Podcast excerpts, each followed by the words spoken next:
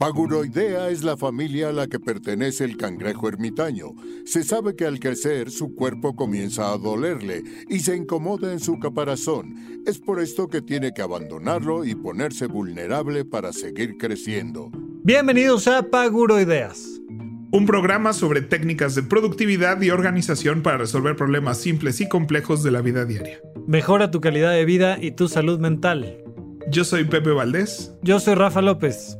Y el programa de hoy eh, se iba a tratar de una cosa, entonces no se espanten si empieza el programa y no tiene que ver con el título, porque de repente damos vuelta a la derecha y nos seguimos el resto del programa con un tema tan contundente que no le pudimos dar la vuelta, aunque no sea de mi interés en lo absoluto. No, totalmente agarramos ahí el medio volante y nos fuimos por la banda hasta, hasta el área, pues ¿qué hacemos?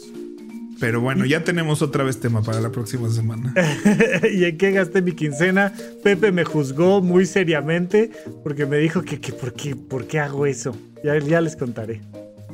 Pero bueno, y nuestro adulto challenge se volvió una cosa muy bizarra, pero espero que lo disfruten, lo hagan y nos acompañen en este episodio. Disfruten el episodio, comenzamos con Paguro Ideas. Rafa Rufus, ¿cuántas veces te han dicho que semiología es una secta? Como 86. 86. Definitivamente 86, decía Ron. 86. Ajá. Eh, es, vaya, tiene el corte, ¿no? Vaya, todo, todo lo que sea desarrollo de conciencia, grupo, dinero, secta. O sea. Secta. Con excepción de las religiones, ¿no? Las religiones es como, no, eso es una religión. Entonces. Claro. Vamos a ver. ¿Cuál es, según yo, hay una diferencia entre una religión y una secta y tiene solo que ver con el número de, sí, de congregación. Desde, desde el término mismo, la estructura literaria, no una secta es un sector, es un segmento, es un grupo pequeño de. Entonces, a la hora de que le sacas un grupo de personas a una sociedad o a una religión o a una estructura social de lo que sea, pues tienes un sector, tienes una secta. Entonces, normalmente lo que haces es que hay un grupo liderado con un nombre, un estilo, un tal, tal, tal. Este, Apple, por ejemplo, pues ya no puede considerarse secta porque excede el número de seguidores. Este, Disney igual.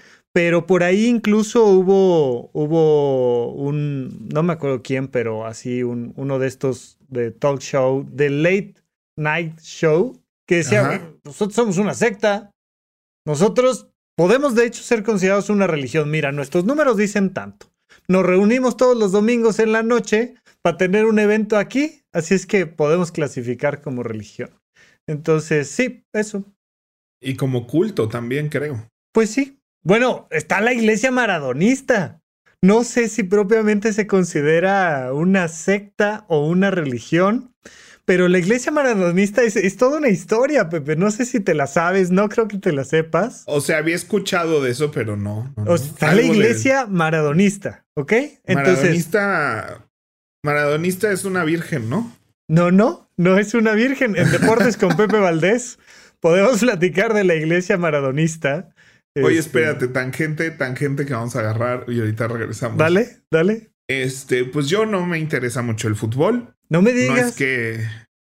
No es que, no es que me desinterese, o sea, no es que me interese que no exista, ¿no? O sea, ya hice mis pases con el mundial. Creo que este mundial es una catástrofe. Es una catástrofe este por donde lo veas, desde la estructura misma del mundial, la relación de la FIFA con Qatar, lo, este, el tema este, LGBT, el tema de equidad de género, el desempeño terrible de la, de, de la selección mexicana. O sea, por donde lo veas es como horrendo. Siento que ha sido cero festivo. O sea, por lo general yo me preparo para el mundial.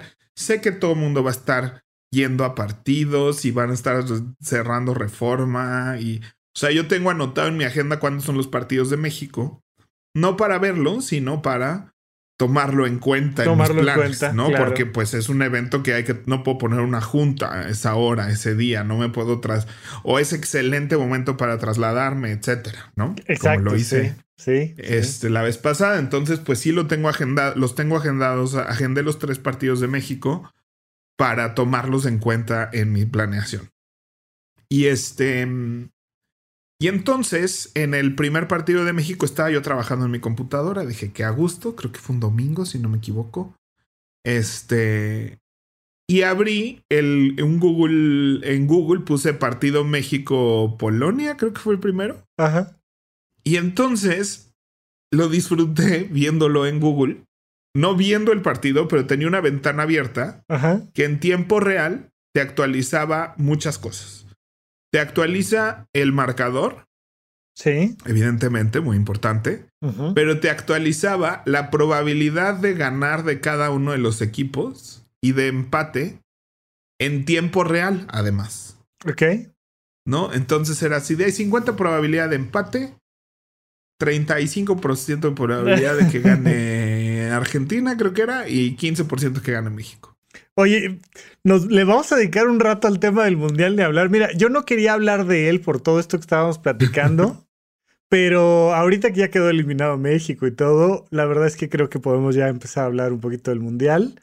Este, dale, nada más quería yo hacer la acotación de que O ya, o, o No. viramos y ya no hacemos de las sectas el programa. ahorita vemos, mira, vamos dándole al mundial y ahorita Vamos vemos de dándole. qué queda. Es Sí, una sí. secta también, tiene mucho que ver. Tiene mucho que ver. Este, pues sí, creo que vamos a terminar hablando del mundial. Oye, porque y hay mucho que quiero comentar. Estabas viendo las estadísticas, pues. Entonces veías las estadísticas y veías cuánto, qué porcentaje de tiempo Yes. un equipo tenía el balón, Sí. cuántos acercamientos habían tenido a la portería. Y viéndolo así en números, yo estaba, y viendo cómo se iban moviendo, lo estaba disfrutando bastante.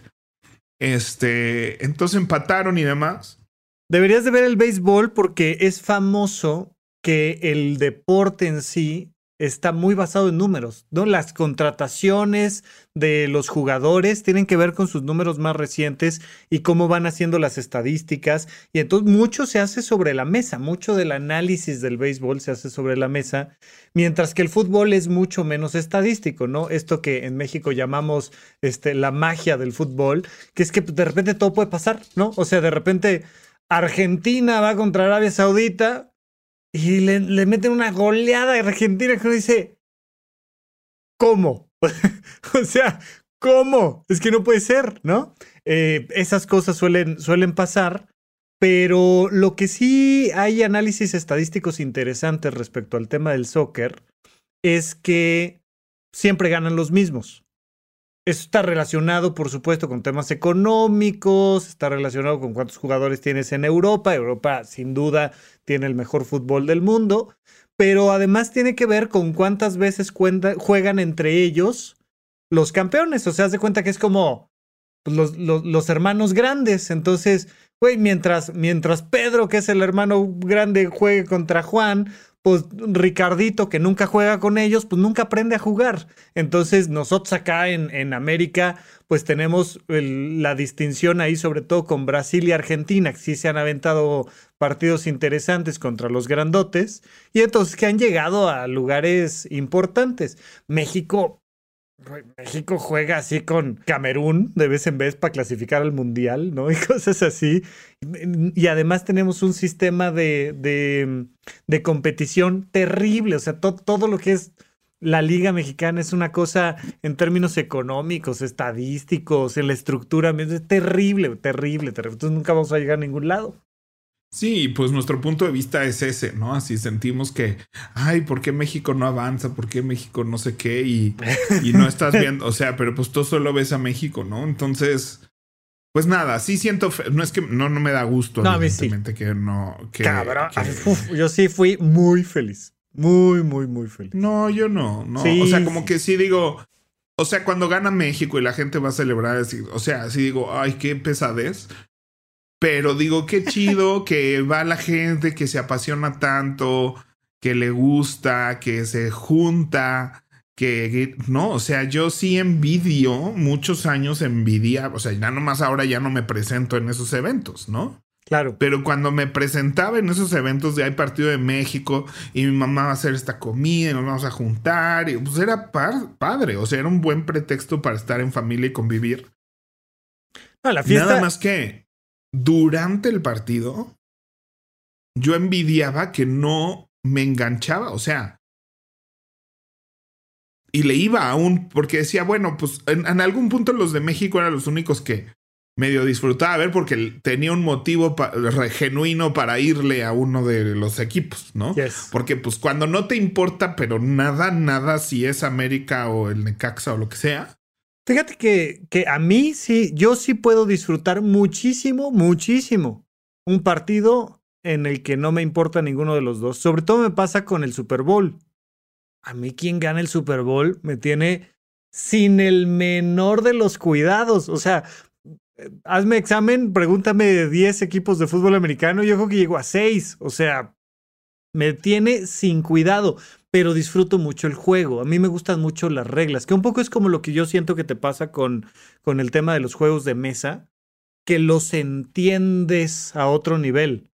Y entonces, pues da igual quién va a ganar el juego de mesa, lo interesante es que están armando una estrategia y tal, y que le hicieron de esta manera.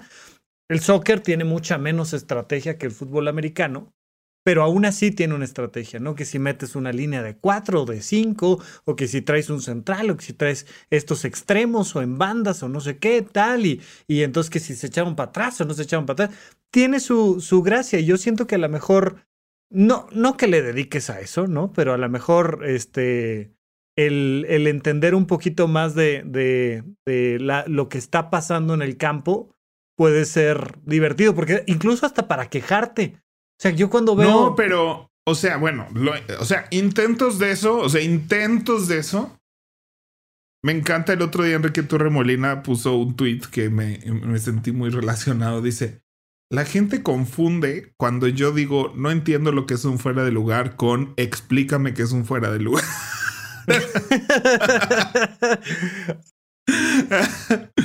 y yo así, no, o sea, había muchas cosas, o sea, el fútbol americano, mi hermano adorado, mártir, se ha cansado de explicarme lo que es un primera y diez y dos, tres, y entonces tienen que llegar a la segunda línea, entonces tienen entonces si llegan al final, se convierte en otro juego donde ahora hay que patear un baleón a través de una portería. ¿No? O sea, el juego se trata de una cosa y luego al final se trata de otra cosa por completo. entonces, y digo, más o menos voy entendiendo, pero nomás no me engancho al grado de decir, ¿no? Que eso es lo que a mí. Bueno, a ver. No puedo. o sea, no, no me pasa. Lo platicamos en alguna ocasión con RuPaul Drag Race. Hay una cosa ahí que no entra. O sea, no me llega al cuerpo eso. No. Pero es que a mí no me. Es que yo decía, es que no entiendo cómo llegan a ese. O sea, amo RuPaul Drag Race, le entiendo, veo todas las temporadas, las internacionales, el mundial, el All Stars, la o sea, o sea, por primera vez tengo algo que ver, que tengo aquí en Irle, que me interesa que alguien gane y que veo la reseña y el comentario y, todo que eso, puedes decir, que es fuera de lugar, árbitro, o sea, o sea, yo no entendía, yo no entendía a mi hermano y a mi papá que podían todo un domingo ver un partido donde lo único que hacen los comentaristas durante todo el partido, o sea, a diferencia de Drag Race, que es importante lo que estén diciendo las personas de la tele, ¿no? O sea, los jugadores tienen algo que decir e importa. En el, en el fútbol no. Entonces, ¿qué está haciendo el narrador todo el partido analizándolo? Sí. ¿No? Entre que describe las acciones que yo no puedo, o sea, que a mí digo, no es radio, lo estamos viendo o no, ¿no? Así de, se la pasa no sé quién, se la regresa, se la vuelve a pasar, la pasa para adelante, se la regresa. y yo es así de lo estoy viendo, es como, es como cuando ves las películas con los subtítulos para este, para gente que no escucha y que dice, suena un teléfono, ¿no? Es así de escuché, no necesito el letrerito de que suene un teléfono. No, no, no, no, no, no. No, no, no, no, no, no. ¿No estás de acuerdo con lo que estoy diciendo? No, estás de acuerdo para nada de acuerdo con lo que estás diciendo. Ah. O sea, hay, hay, mucha gente que es parte del contexto y de, de agarrarle el, sabor al juego, que se lleva la radio al estadio, porque te hace falta la narración. Mm. Es más parecido al baile. Es como que yo te diga, güey, yo puedo bailar sin música. Yo en ballet aprendí a bailar sin música. Pues en tiempos. Y uno, y dos, y tres, y cuatro, y uno. Bailemos sin música, todos lo podemos contar. Y podemos hacer todos los pasos de baile sin música. En el soccer, sobre todo, la narración. No, espérate. En el soccer, sobre todo, la narración es la música. Y justamente algo que voy a empezar a hacer, porque estoy muy impresionado, eh, Martinoli se ha vuelto el narrador en México, ¿no? Después de que el perro Bermúdez fue el, gran dios de la narración en, en, México y tal, tal, tal, Martinoli se ha vuelto pues el, el ícono de la narración del fútbol en México. No manches, sobre todo ahora en el partido contra Arabia Saudita, qué creatividad, improvisación, dicción, velocidad. No, no, no, yo estoy fascinado. Me voy a poner a practicar, así me voy a memorizar lo que dice y lo voy a practicar. Es un manejo del uso de la voz tremendo. O sea, y entonces te va metiendo un chiste, pero va improvisando, pero le va pasando la, la, bola a sus compañeros que están ahí con él en el micrófono, pero va describiendo este, las jugadas. Es impresionante. Y mira, esto que comentas tú, los, los puristas del fútbol que, que están más alineados a ver el fútbol europeo, pues disfrutan de una narración muchísimo más parca y, y, está bien. Además, si, eh, o sea, haz de cuenta que estás viendo el partido como si vieras un partido de ajedrez, una partida de ajedrez. En la partida de ajedrez no dice, y pasa cinco segundos pensando y ahora lleva seis, siete segundos pensando, ya va a mover la pieza. o sea, mueve y nada más dicen, al fin, al fin F6. Y, y, ya, y en la narración europea es así, es Messi, Piqué, ¿no? Y, y nada más, pero es otro estilo de ver el deporte. Y acá es un tema de música. Pero lo que iba es, o sea, yo no estoy diciendo que los comentaristas estén mal. O sea, yo creo que lo que disfruto es el comentario, no la, no la narración de lo que está pasando. O sea, este cuate que le va metiendo chistes, que le va diciendo, que va diciendo por qué es una buena estrategia lo que están haciendo o por qué no, o por qué importa y así. Yo sí, cuando lo veía, agradecía que iban explicando más o menos claro, eso. Claro. No, mi punto, mi punto no va ahí. Yo lo que decía es o sea, bueno, en, la pura, en, la pura, descripción del juego. Hay gente, hay gente que sí es pura descripción. O sea, hay, hay de narraciones a narraciones. No, no, no. Por, eso te digo que Martinoli lo está haciendo de manera increíble. porque mientras está juzgando, está analizando, está criticando, está pasándole el, el micrófono a sus compañeros, está describiendo las jugadas. O sea, de verdad, el malabar que hace en el discurso, de verdad, es impresionante y cada vez lo va haciendo mejor. Y luego, y luego tienes estos contrastes. Jorge Campos, que es. Jorge Campos.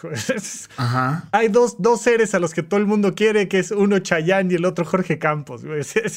todo el mundo quiere a Jorge Campos. Chayán. Ay, ay, ay. Este, Jorge Campos es pésimo narrador.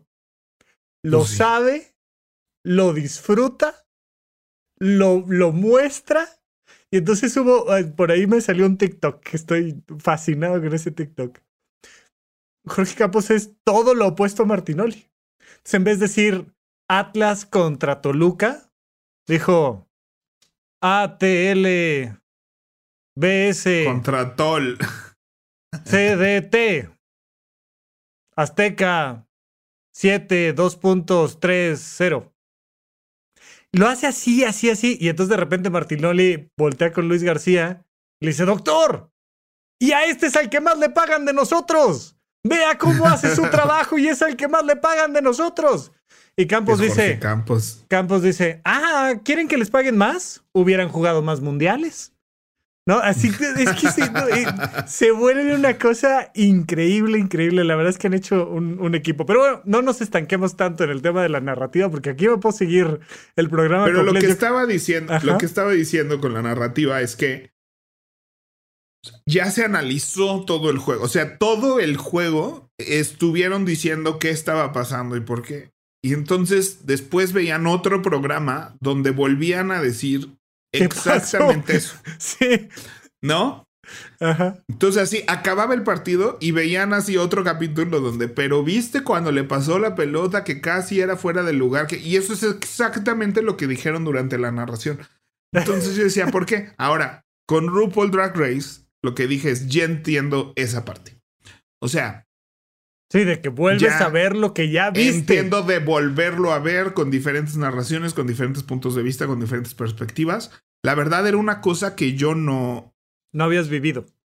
No lo entendía del todo. Y eso que yo tenía un programa de reseñas de teatro, ¿no? Pero sí, pero, este, pero, pero en el, en el teatro no estás, no, no tienes a alguien diciendo, y entonces fallaron las luces y están tratando de resolver. Y luego, güey, viste que fallaron las luces. Oye, como en el minuto 36 que fallaron las luces. O sea, no, e- eso no pasa. Sí, sí, ¿no? sí, no es pasa. desde otro lado. Pero lo que no me pasa con Drag Race, y, y el otro día lo puse en, en redes, que no entiendo cómo, o sea, que o, o lo envidio o no lo entiendo o me cuesta mucho trabajo, es esta parte visceral cavernícola del- de, gri- de gritarle a la tele, ¿no? Sí, O sea, sí, salió sí, este video que estoy de acuerdo que no representa a todos, pero casi sí. De este señor que le pega la tele hasta que la rompe y luego la empieza a cuchillar. No la vi. Ah, pues un señor con su playera de México haciendo drama. Bueno, pero he visto muchas veces a gente llorando porque perdió el Cruz Azul. Eso sí lo he visto. Bueno, pero pegándole a la tele y la rompe y luego va por un cuchillo y empieza a acribillar a la tele.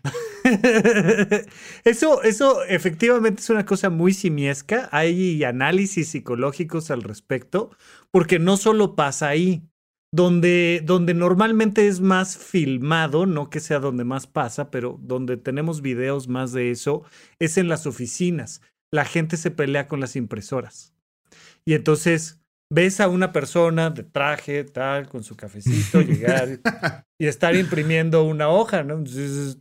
Y empieza a hacer ruiditos, la- o sea, hay memes de eso, la, la, la impresora empieza a hacer ruiditos como si estuviera haciendo algo, pero nada más como que hace como que va a hacer algo.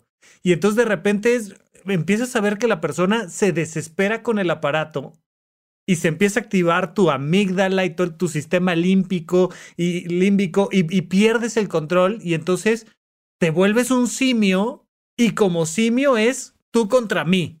Y entonces es, uh, uh, entonces agarras la, la impresora y, y así como en el planeta de los simios, y eso está filmado N cantidad de veces y pues por supuesto que pasa a la hora de que estás viendo el fútbol, claro, vaya tan así que hay el maracanazo, güey. O sea, hay matanzas tremendas que han pasado de que nos volvemos simios en medio de la tribuna. Sí, también el otro día estaba escuchando un podcast o libro, yo no me acuerdo ni qué escucho a veces, este, de un partido del Manchester, me parece, en Inglaterra, Ajá. donde mm, perdieron, ¿no? Se empezó a armar una revoltilla en la calle afuera del estadio y empezaron a saquear negocios y... ¿No? No, no, no, la gente empezaron pierde el a control. No, en, romper en tiendas, México. saquear negocios. Entonces arrestan a toda esta gente y resulta que había médicos, abogados, este, ¿no? Así, gente de muy alto No, muy respetable. social, Sí, claro, claro. ¿no? Así, así sacando televisiones de una tienda, ¿no? Y entonces, pues hubo todo un estudio de así de, oigan, ¿qué les pasó? No, Chavos?" no, no, no, no, O no. sea- O sea, sí conecta con. O sea, digo, ¿no? y Y, la además. gente dice, bueno, pues estaba en medio de algo y, y- y me llevó la vorágine y no. te lleva la vorágine. Y si además le agregas alcohol, bueno, ¿qué te cuento, güey? O sea, uf, Entonces, yo nunca he vivido eso. El otro día fuimos a un Hooters, estaba un partido de América, lo que sea. Y estaba un chavo así, gritaba y se paraba en la mesa. Y no, o sea, de una manera bastante orangután. muy. que yo digo, hay algo ahí cultural, hay algo, o sea, porque lo discutía con mi hermano, ¿no? Que es el clásico FIFA que se usa ahora para hablar de hombres que jugaban FIFA.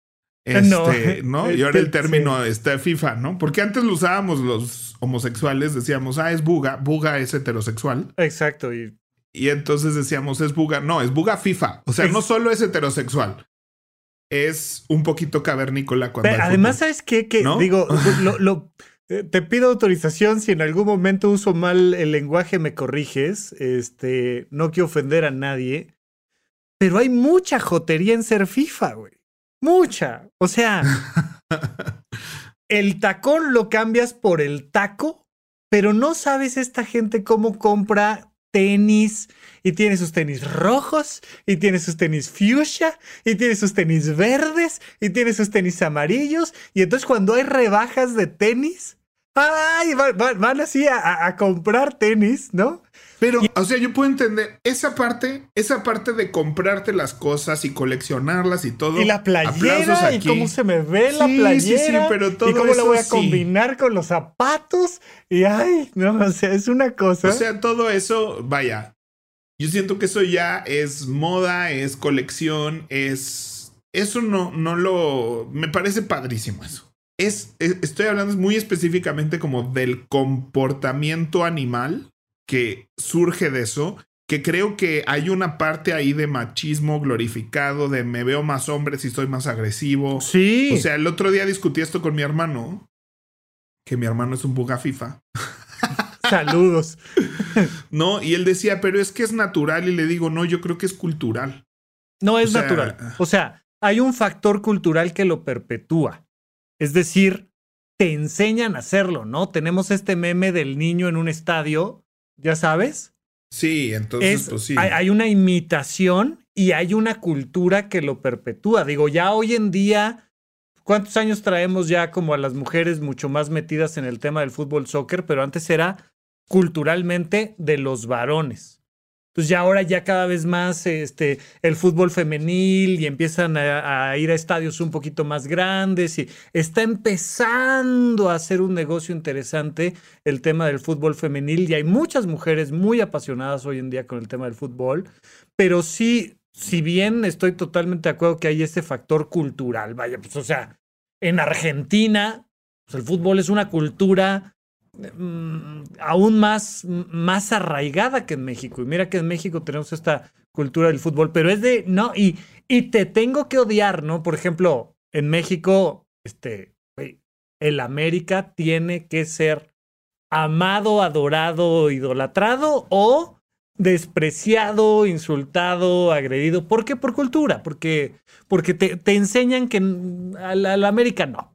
Y entonces tenemos esas, esas cosas culturales, sin embargo, sí, sí en medio, de, o sea, sí esta gente que le gana tanto la emoción que no la está controlando, que termina acuchillando un televisor, sí se conectó demasiado con partes muy bajas, muy, muy básicas de su sistema nervioso central y perdió el control. Y hay algo que se llama zona roja y vas escalando la pérdida del control de tus emociones. Incluso en términos jurídicos hay algo que que se llama emoción violenta. Y entonces es un atenuante para, para ciertos delitos. O sea, se me fueron las emociones, no logré controlar mis emociones y actué por una emoción violenta y es un atenuante. ok, sí hay una pena, pero entendemos, eres un simio, se te fue. Está bien, no pasa nada. Pues sí, entonces esa parte es la que yo como que no, o la envidio o la ataco, o sea, admito que hay un poco de envidia en que yo no siento esa emoción y envidio esa manifestación colectiva. O sea, cuando toda mi familia gritaba y se paraba y, y le gritaban a la tele, como que yo sí lo actué muchas veces. Es lo que te digo, va uno aprendiendo culturalmente a hacerlo. No, pero ni siquiera aprendí culturalmente a hacerlo. O sea, en total conciencia yo hacía una actuación de que me importaba. Ajá, ajá, ajá, ajá. ¿No? Así como actuaba que me gustaban las niñas, ¿no? O sea. Sí, sí.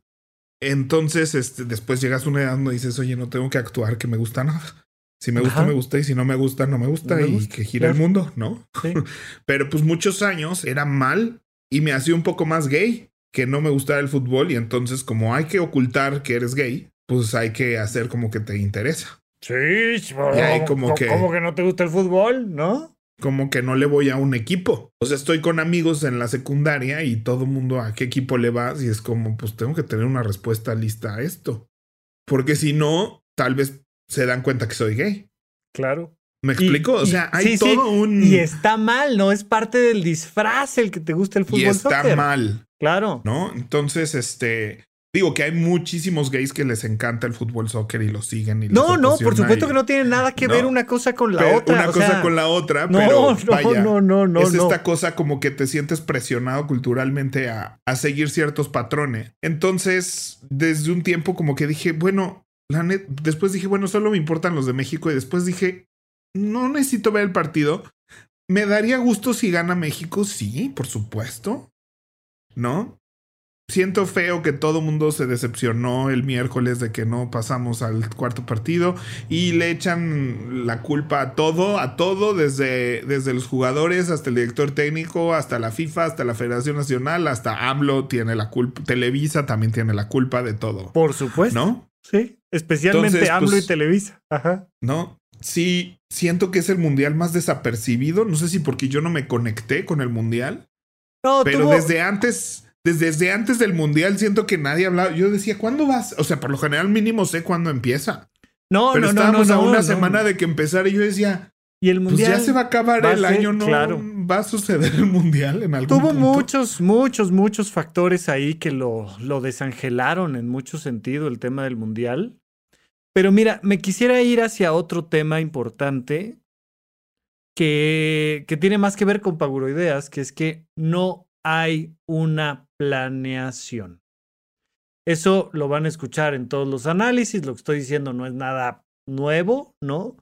Pero sí es interesante recalcarlo, especialmente nosotros que hablamos mucho aquí de este, cumplir objetivos. Eh, Estados Unidos, Canadá, están haciendo su chamba, que es, oigan, queremos, queremos llevarnos una tajada del pastel económico de los mundiales, ¿sí? Necesitamos crear una estructura desde cero, con un cronograma de actividades, con vistas a 10 años, a 14, a 20 años. Sí.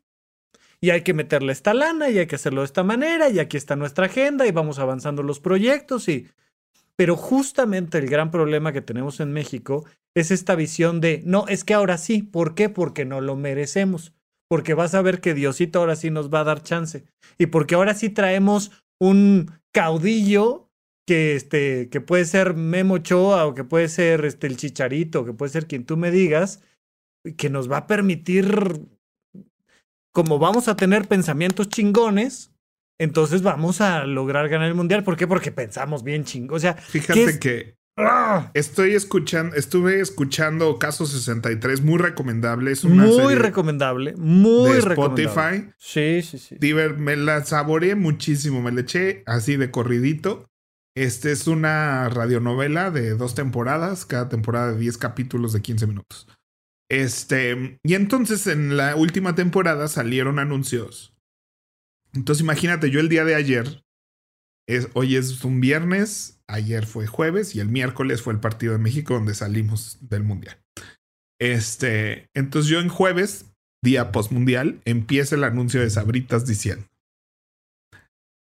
esta es nuestra oportunidad. Somos 130 millones de mexicanos con un sueño de llegar a ese quinto partido. Este, ahora sí se nos puede hacer, los sueños se cumplen. y yo así de, híjole, debieron de haber cortado esta campaña hace rato. Claro. Porque Sabritas patrocina el sueño de todos estos mexicanos y yo así de, no, no, no, se ve Y- muy mal.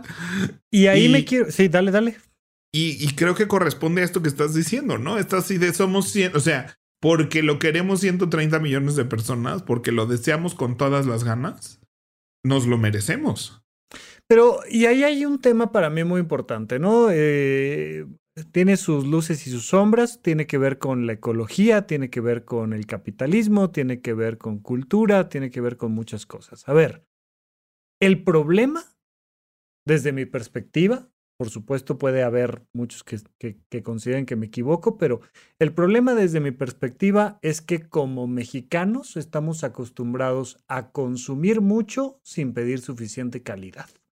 Entonces, al final, el, el fútbol, soccer, el mundial, la FIFA, son el movimiento deportivo que más recursos económicos mueve en el planeta Tierra. Entonces, no importa si te gusta el fútbol, soccer o no, vas a ver el mundial y vas a ver el mundial, los partidos de tu equipo nacional y tal. O sea, eso, eso va a pasar y vas a comprar papas y vas a comprar refrescos y vas a comprar una televisión y vas a comprar mesas y vas a comprar un montón de cosas. O sea, verdaderamente vas a comprar un montón de cosas que no compras en las Olimpiadas, que las Olimpiadas mueven muchas cosas, pero no generan tanto recurso económico y tal.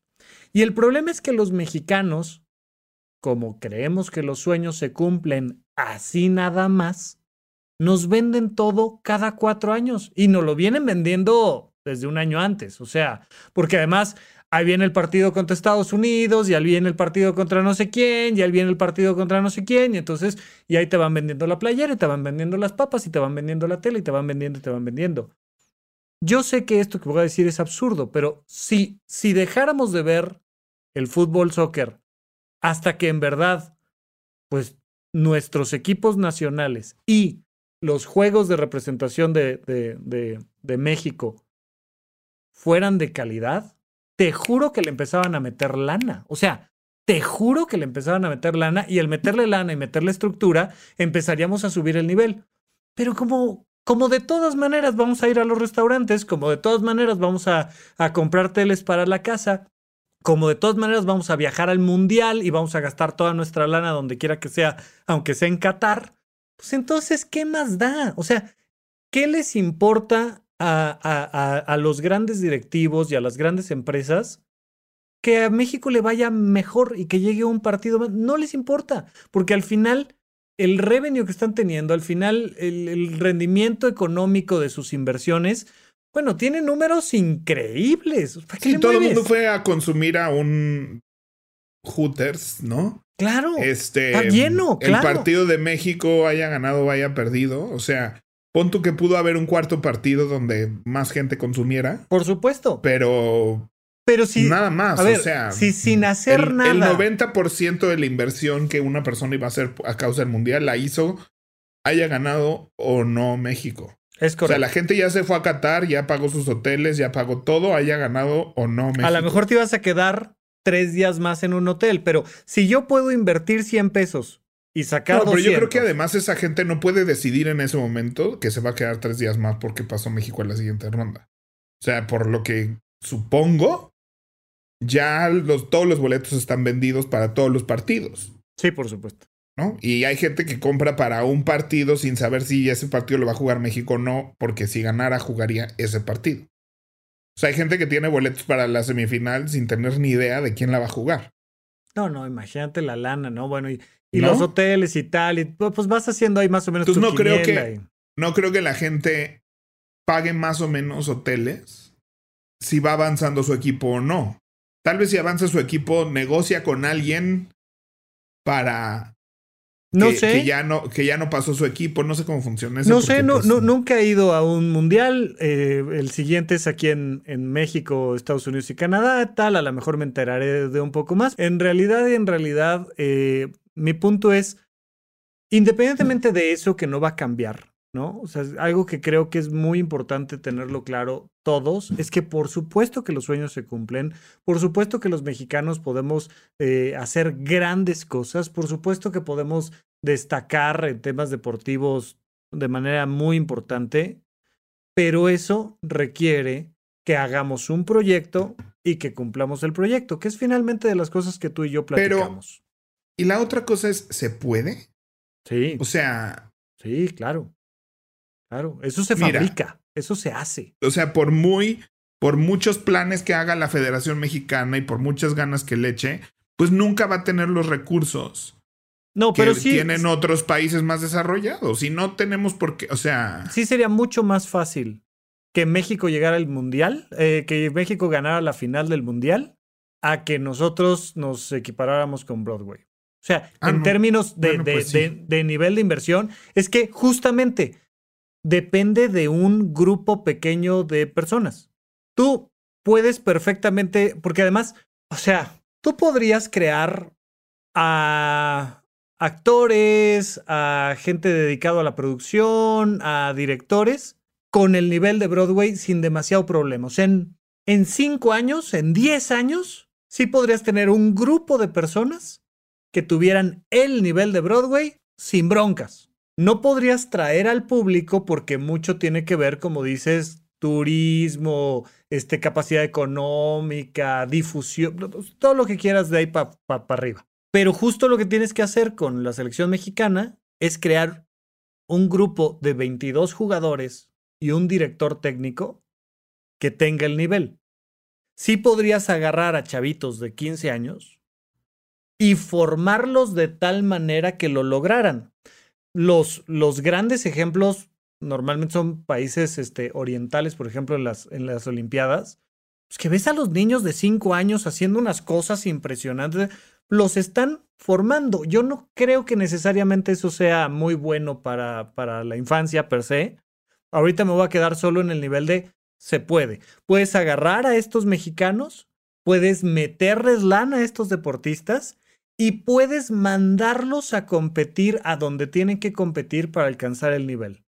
Sí podrías en una o dos generaciones, en dos mundiales, vamos a decir tres mundiales, en 12 años, sí podrías tener a un equipo y a un director técnico que lo lograra. Pero no hay el interés de hacer este proceso. En, en los Juegos Nacionales lo que haces es que te traes extranjeros a jugar y en los Juegos Nacionales lo que haces es que pues medianamente ahí vas dejando que vayan pasando y que tal, tal, tal, ¿no? Entonces, justo ahí es donde, y con esto ya acabo mi, mi, punto y mi queja, a mí sí me da mucho gusto, muchísimo gusto, que México pierda su, su tercer partido. O sea, que, que no pase del, del primer grupo, porque refleja y hace evidente la estructura tan endeble que tenemos en el deporte nacional. O sea, si nuestro deporte más importante por popularidad y por economía le meten ese nivel de interés, pues evidentemente imagínate qué pasa si te dedicas a los clavados o al tiro con arco, a lo que sea. ¿Qué vemos? Pues normalmente vemos garbanzos de a libra, que este, este, este brother corre 100 metros más rápido que nadie. Ay, bueno, pues le aplaudimos y vendemos playeras y ya, pero no lo apoyamos y no hacemos que eso vuelva a suceder, sino es como, pues ahí medianamente estamos aplaudiendo garbanzos de a libra. Lo mismo que si, si hubiéramos llegado al quinto partido, igual sería un garbanzo de a libra. O sea, a mí lo que no me gusta y por eso sí me da mucho gusto que, que, que perdamos es que no haya un mínimo de interés ni en el deporte, ni en los mexicanos, ni en, ni en quitarnos esta mentalidad mágica de que las cosas van a pasar porque sí, porque qué bonito. Entonces, a ver si, si al menos en lo individual y al menos en lo personal entendemos que si nosotros no le dedicamos tiempo, atención, dinero a las cosas, pues no, va, no van a mejorar ni tus finanzas, ni tu familia, ni tu cuerpo, ni tú como persona. O sea, no va a haber mejoría si tú no le dedicas tiempo y estructura a los proyectos. Punto. Pues sí, supongo que sí. Y bueno, pues es que ese tema lo podríamos ampliar. O sea, el mismo pleito tenemos en las artes, el mismo pleito tenemos en todos lados, de cómo podemos ser mejores. Y que sí estamos en una etapa donde no me voy a meter en temas políticos de si es cierto o no, pero sí en, en todas las secretarías y federaciones hay una sensación de que estamos perdiendo recursos que antes teníamos, ¿no? Por lo menos. y que va a ser muy difícil ahorita regenerarlos. Pero también, por otro lado, pues hay suficiente involucramiento em, privado en el fútbol como para que no depende del gobierno. Supongo que, pues sí, sí, sí. No, no, de hecho, de hecho, o sea, a ver, la selección mexicana no tiene nada que ver con el gobierno. Es un proceso privado y eso también es algo que, que muchas veces se nos olvida, que creemos que están representando a México como está representando a México una clavadista o este, un boxeador en las Olimpiadas. No, ahí sí hay una cosa de, del deporte gubernamental y tal. Aquí es clubs privados, aquí es un evento privado, es el evento privado de la FIFA, ¿no? O sea, no, no, no es una cosa este, propiamente. Sí, federal y. Federal. Y, no, no, no, no, no. No, y justamente, digo, yo creo que la, la, la, solución viene en muchas cosas, las artes, las ciencias, la, a través de la empresa privada. Aquí en especial, que, lo, que, el, que, que el tema es de la empresa privada, es evidente que el interés no está en elevar nuestro nivel, en tener más calidad. Es, mira, la lana como nos salga más fácil y se acabó. Pues sí, pues bueno, pues a ver qué pasa. La verdad creo que no me enteraré hasta el próximo mundial. O sea, yo para mí es informa toda esta información de que, claro, por ese director técnico, por eso, pues es información nueva que ha llegado a mí a raíz de lo que pasó el miércoles pasado, ¿no? Que veo mucha tristeza, porque además justo hablando de este Google, el miércoles tenía un evento en el centro. Ok. El partido fue de 1 a 3 y yo tenía que estar a las 4 en el centro. Ok. Entonces de repente voy con mi acompañante que también le valía gorro el este Rina, te mando un saludo. Saludos. Que Este, voy- voy- oye, me, me invitó a su programa de radio. Súper saludos. Sí, el vinculario. Padrísimo gracias, programa. gracias. Gracias, Pepe. Gracias, Rina. Entonces, yo solo de repente abro Google para ver el marcador y le digo, Rina, va 2-0 ganando México. Esto se, se iba a poner rudo, eso, ¿eh? Tenemos que movernos al centro ya durante el partido porque si no, no vamos a poder acercarnos al centro. Y entonces veo el, en Google veo el resultado 2-1. final, el 2-1. Y dijiste, "Ah, ya no no, pasa no, nada. no. Ya nos podemos ir tranquilos, ¿ok? Lo que está a punto de suceder, no, pues ganó México. Ganó México 2-1. Pepe, ok. Bueno, pues yo Sí, en mi sí, sí, ingenuidad, Sí, sí, sí, sí.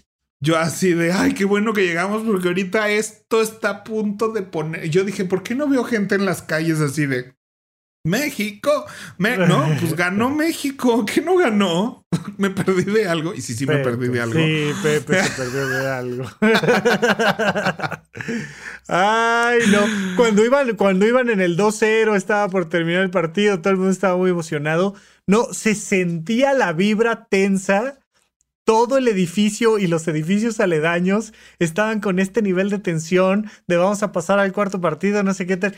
Eh, yo no estaba viendo el partido. La verdad es que no, no le dediqué. De verdad, este mundial tenía yo muchas cosas en contra que no, no lo quería ni ver. Este, pero se sentía la tensión, se escuchaban, los de arriba estaban pataleando, los de abajo le pegaban a las paredes. O sea, e- e- era un No, fíjate que en este es raro, sí, por lo general eso pasa. Este, y en este edificio, o todo el mundo se fue a ver el otro lado, Probablemente. pero no, no, no sentí yo eso porque estaba yo aquí trabajando, ni en las calles, ni nada, nomás de repente escuchaba claxons y decía, será por gol, ¿no? Y pues fue que empecé a abrir el Google, vi que íbamos 2-0 y fui que le hablé a Rina y le dije, movámonos ahora. Este, y ya pues en lo que llegaba y todo, ¿no? Cuando vi dos que ganamos el partido, que acabó, que ganamos y que no vi fiesta alrededor, pues puse el radio y empecé a entender lo que había pasado. Había visto yo también, cuando estábamos 2-0, había visto como cómo va el grupo y vi que estábamos empatados con alguien. Dije, ¿quién sabe cómo resuelvan eso? O sea, cuando estamos empatados para pasar o no a la que sigue. Sí, sí. Porque sí, recuerdo en un mundial que, que empatamos y todo el mundo se fue al ángel y dije, es muy anticlimático ir a festejar un empate. Oye, me Pero significaba que habíamos pasado. O sea, ese empate significaba que habíamos pasado a la, a la siguiente ronda. Me recordaste un, un, un comercial de pronósticos, creo que era. ¿no? La gente que le apuesta a los partidos y tal. Entonces salía un equipo, pues echándole porras a su equipo, y el otro, el otro, y una porra en medio que era empate. eh", los que habían apostado en pronósticos por el empate. Ah, qué buen anuncio, sí. Muy sí, buen sí. anuncio, muy buen anuncio. Oye, este, pues ya empecemos a platicar de sectas, pues. Bueno, o sea, conectándolo, haremos nuestro programa de, de Sí. Nexium y, y todo eso, pero este. O sea, yo sí creo que hay una parte que es como un culto, que es como una cosa que te segrega. Y mucho de lo que pasa con las sectas es este comportamiento social que se empieza a normalizar, que se empieza a contagiar, que se empieza a hacer, ¿no? Como alguien o sea, ahorita que hablemos de justo en Nexium, cuando pasa esta cosa de dos y, y los marcas y los tatuajes y estas cosas, uno de sus argumentos es así de si un, si un cuate se tatúa a su equipo, nadie diría nada. Nadie diría, oye, ¿cómo marcas para siempre este, tu cuerpo con esta empresa? ¿No? Claro. Sí, pero no, o sea, digo.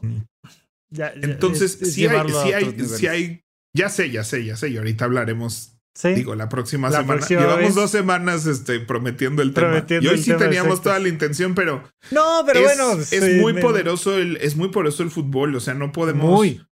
evitarlo. No, o sea, yo sí eh, puse un tuit así. Qué poderoso es que hay gente que viene a cantar sin importar qué. O sea, sin importar qué. Este, y eso me sorprende muchísimo. O sea, que no hay otro parámetro. Nada es más importante que el fútbol. Nada. Nada. O sea, cuando juega México, en México se detiene el país por completo y está perfectamente justificado.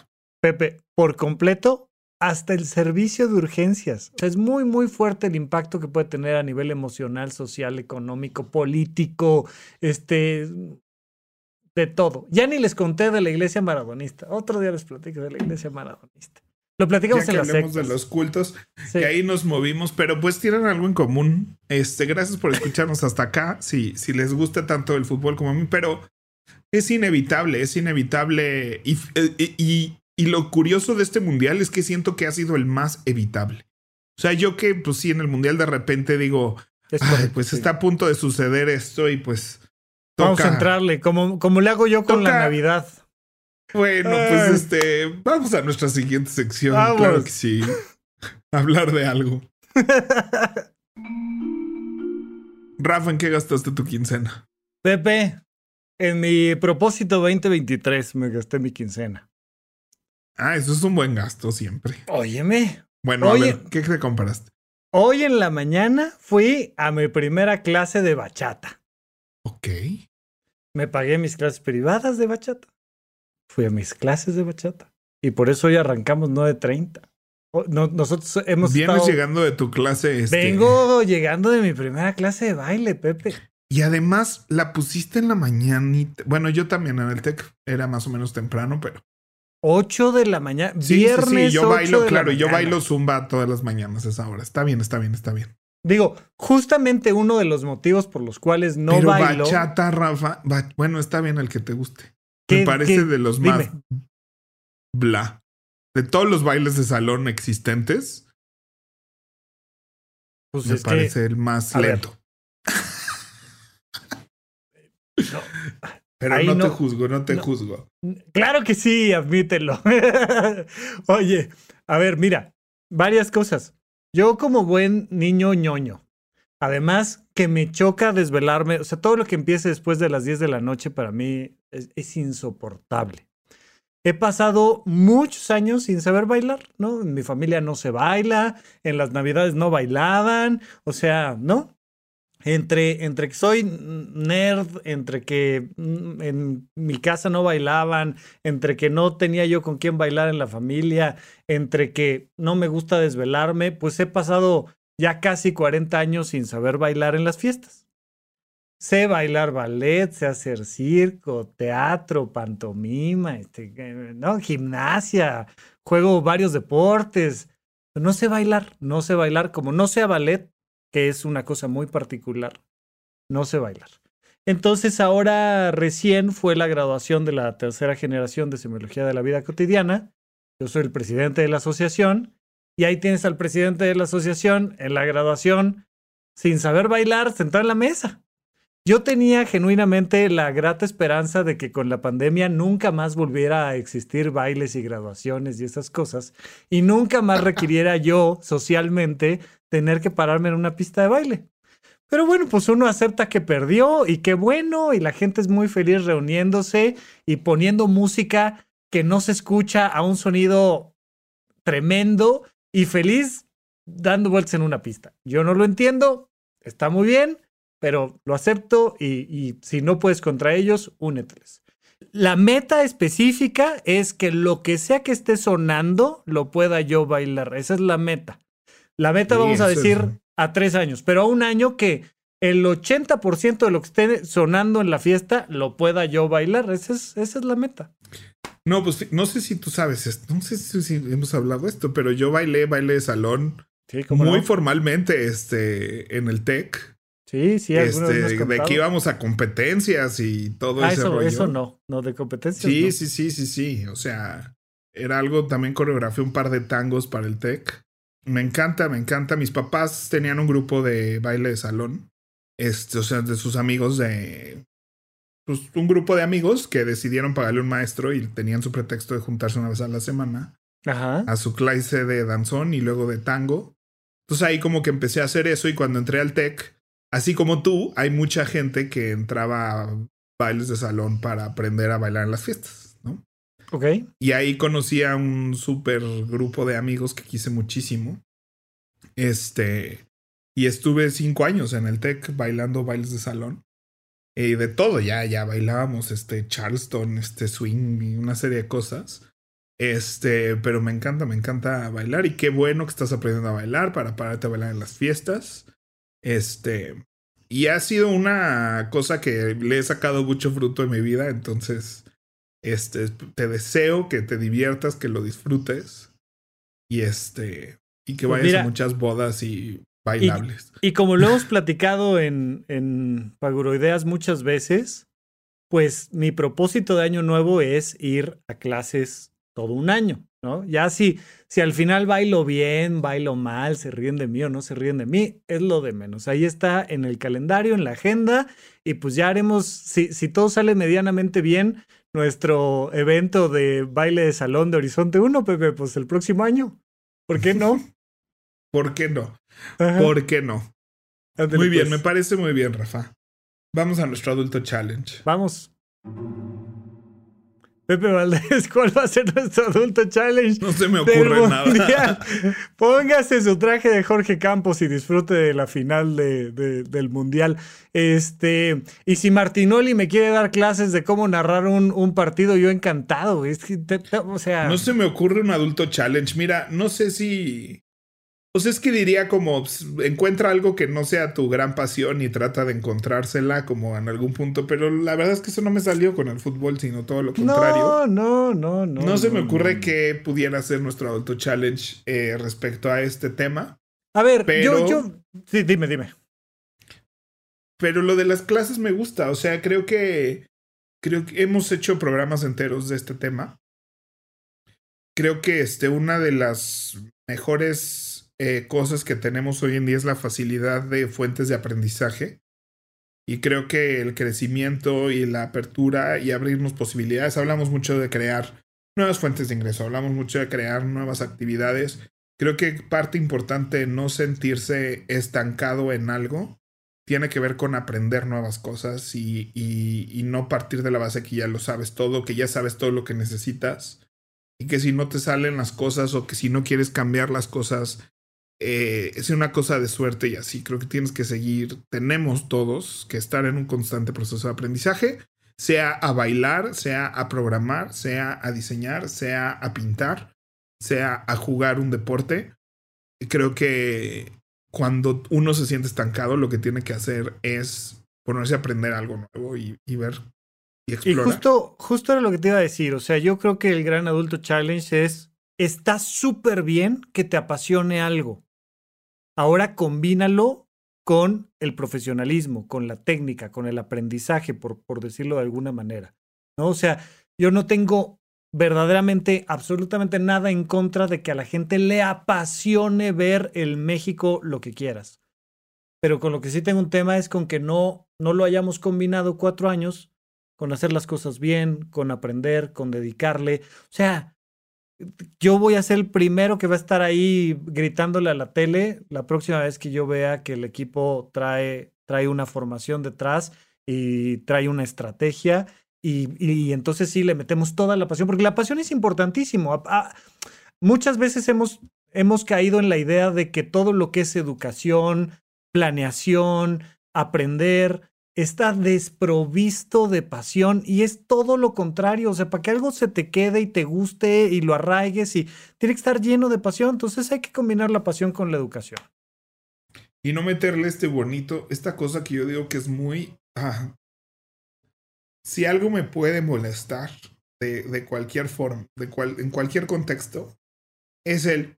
Ah, o sea, la desacreditación tan universal. La universal del mexicano. Es peor que un no. Es peor que un no. Es peor que un vamos a estudiar. Es, es ahí lo vamos llevando. O sea, es así de. No solo es no, sino lo que tú quieres no importa. No es importante para nadie. Para nadie. O sea, entonces, pues bueno. Ya, nos estamos yendo muy largo. Oye. Creo que este. Segundo, segundo episodio al hilo donde nos, nos brincamos la hora de conversación. Pues es que tenía que hablar yo. Mi pequeña tangente y ras. Había que hablar de Jorge Campos. Ya no nos dio tiempo de hablar de Hugo Sánchez y de todos los demás. Pero Martinoli, Martinoli, dame clases de cómo narrar un partido de fútbol, por favor. Bueno, vámonos pues. Bye. Bye.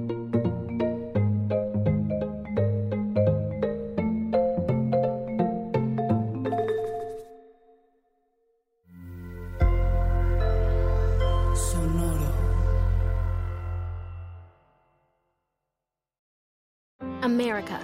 We are endowed by our Creator with certain unalienable rights life, liberty, and the pursuit of happiness. At Grand Canyon University, we believe in equal opportunity, and the American dream starts with purpose. To serve others in ways that promote human flourishing and create a ripple effect of transformation for generations to come. Find your purpose at Grand Canyon University. Private, Christian, affordable. Visit gcu.edu.